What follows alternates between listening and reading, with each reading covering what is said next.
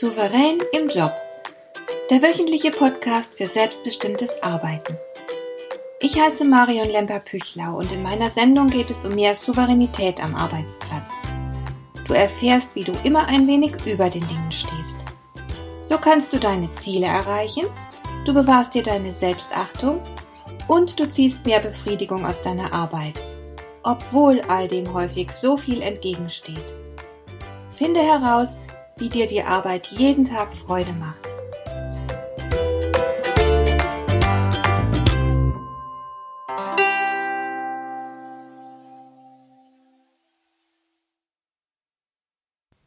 Es ist leicht zu sagen, nutze deine Spielräume, entscheide selbst und lass dich nicht ständig von anderen bestimmen, sei nicht zu angepasst.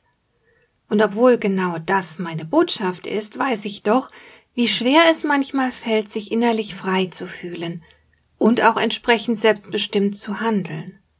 Es wäre naiv anzunehmen, dass alles gut wäre, wenn du nur sagen würdest, ja klar, Selbstbestimmung ist natürlich besser als Fremdbestimmung. Ich werde ab sofort endlich Selbstregie in meinem Leben führen.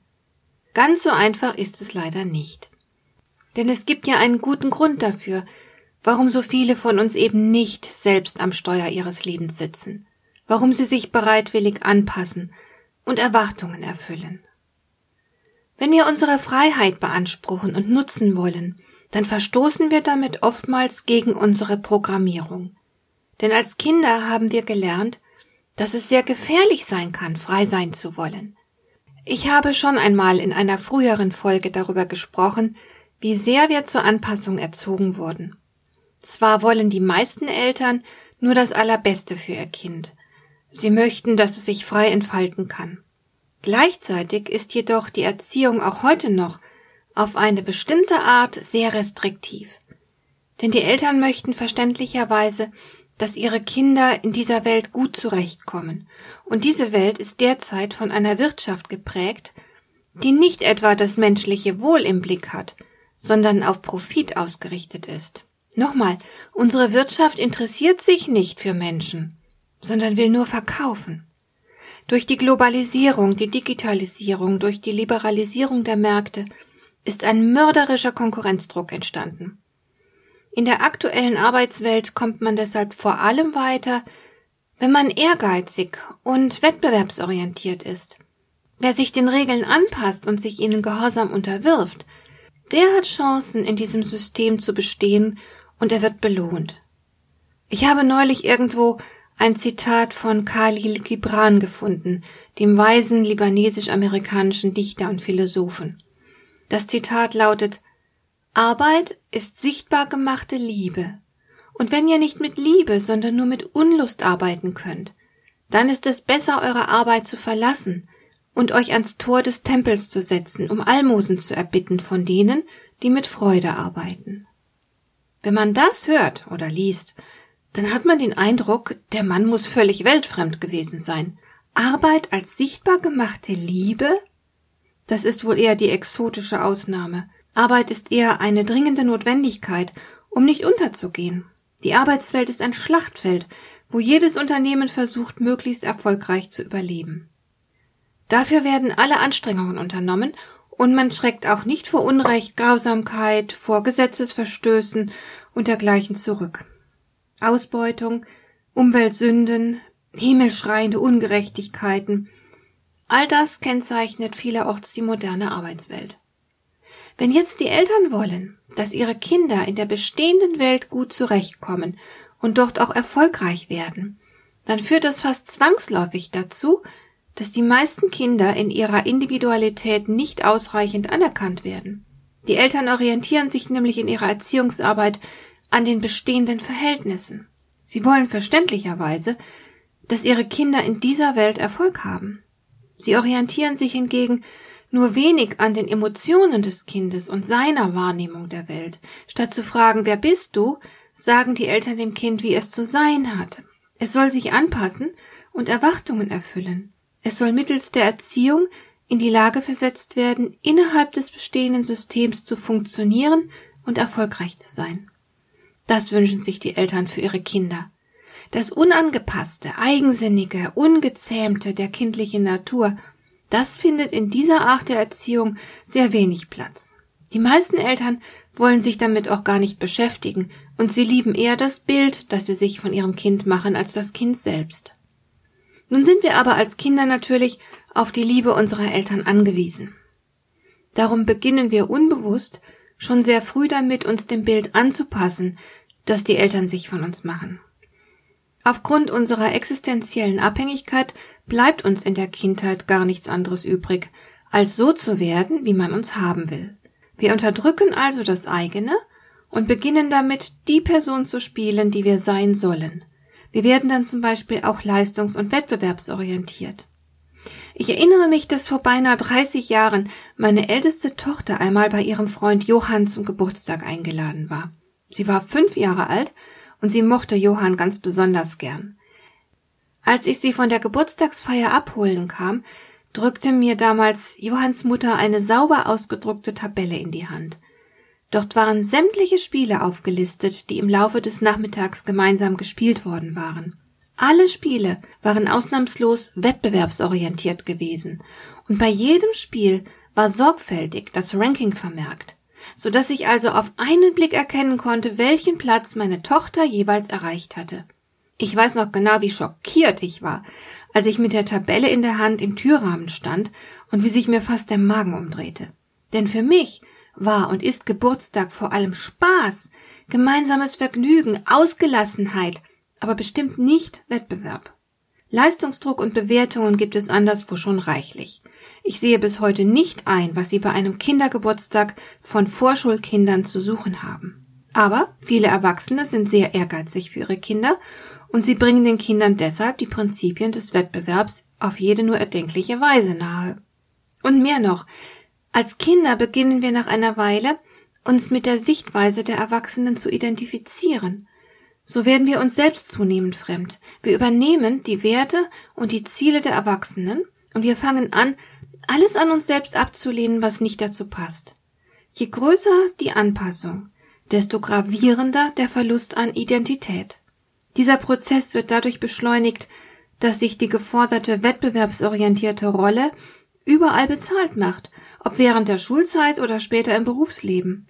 Die Wettbewerbsorientierung, die Anpassung ans System die werden belohnt. Man verdient damit gutes Geld und man erwirbt sich auch Ansehen. Und so ist es zu erklären, dass die meisten Menschen ein gut entwickeltes Ego haben, aber nur ein schwaches Selbst. Sie leben über ihre Rollen. Sie sind perfekt angepasst und haben in diesem System deshalb auch Erfolg. Aber innen drin ist oftmals sehr viel Leere. Die wird dann häufig mit Konsum gefüllt. Man kauft sich was Schönes und fühlt sich vorübergehend gut. Konsum entschädigt allerdings auf Dauer nicht für den Verrat an sich selbst. Die eigene Leblosigkeit, das Marionettendasein, das manch einer fristet, ist deprimierend und lebensfeindlich. Und viele spüren das auch vage, ganz tief in sich drin.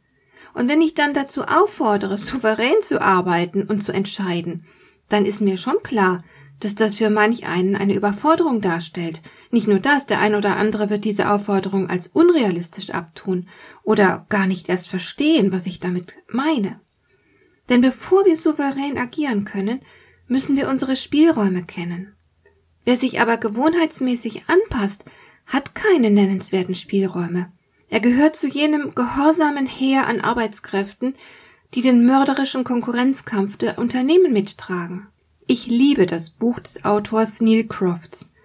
Es trägt den Titel Authentic und Neil Crofts fordert uns auf, authentischer zu arbeiten, eigene Werte in die Arbeit einzubringen, sich nicht zu verbiegen und zu verraten. Er schreibt darüber, wie man sich seinen Lebensunterhalt verdient, indem man ganz man selbst ist.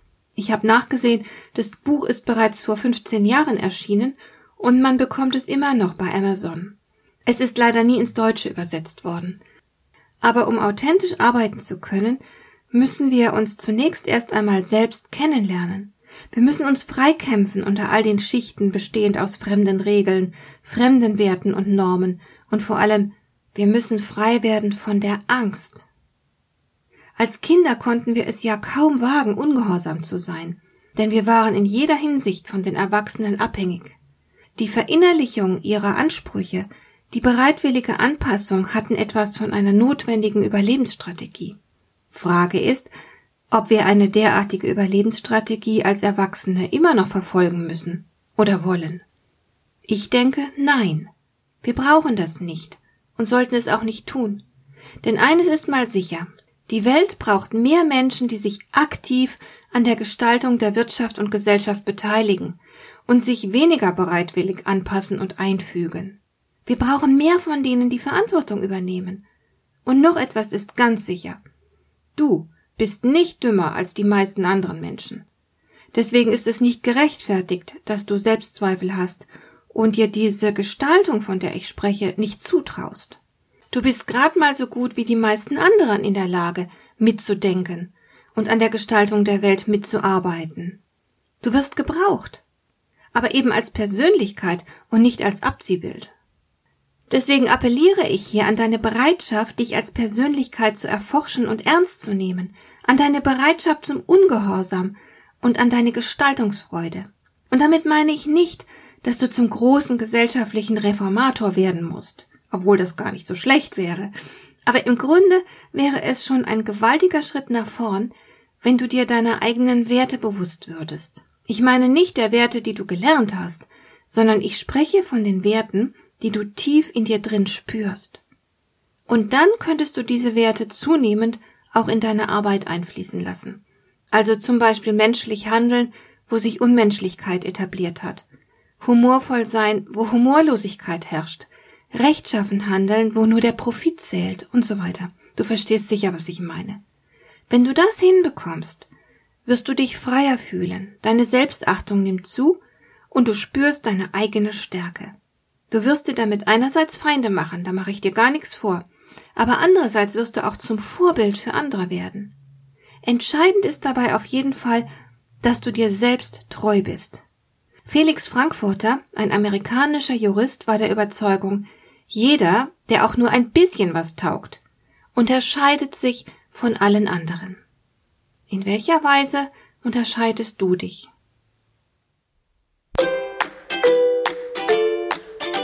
Dir gefällt dieser Podcast? Dann bewerte ihn doch mit einer Sternebewertung und Rezension in iTunes. Das hilft einerseits, diese Sendung noch weiter zu verbessern und andererseits, sie für andere Interessierte noch sichtbarer zu machen. Besuche auch meine Webseite lemper-büchlau.com.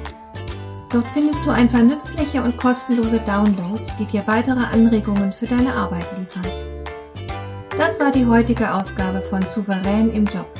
Schön, dass du zugehört hast. Ich wünsche dir viel Spaß und Erfolg bei der Gestaltung deiner Arbeit.